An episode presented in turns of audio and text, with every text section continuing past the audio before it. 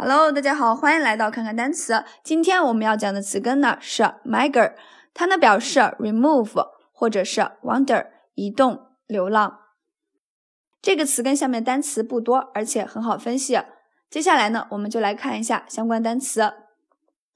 migrate，migrate，migrate 表示移动。Ate 呢，在这是个动词后缀，所以说它就是迁移、迁徙、移居的意思。migration，migration 是它的名词形式，迁移、移民、移动。migratory，migratory 是它的形容词形式，迁移的、流浪的。migratory bird 就是候鸟。migrant，migrant，migrate 表示移动。Ant 呢，它既可以做形容词后缀，也可以做名词后缀。当它是形容词时，表示移居的、流浪的。migrant worker 就是外来工。当它做名词时，表示移居者、移民、候鸟、随季节迁移的民工。emigrate，emigrate，e 表示向外，migr 表示移动，ate 呢，在这儿是个动词后缀。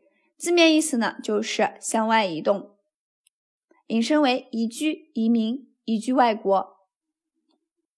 emigrant，emigrant 表示移民、侨民，做形容词时表示移民的、移居的。immigrate，immigrate，i m 表示 in 进入，migrate 表示移动，字面意思呢就是迁移进来，引申为移入、移居。Immigrant，immigrant 就表示移民、侨民，做形容词时表示移民的、迁入的。immigration，immigration 就表示外来移民或者是移居。emigrate 跟 immigrate 呢，它一个表示向外，一个表示向里。emigrate 跟 immigrate 这两个单词看起来意思很像，但其实从词根呢就可以分析出来。Emigrate 呢是表示向外迁移，immigrate 呢表示向里迁移，这样呢就不会混了。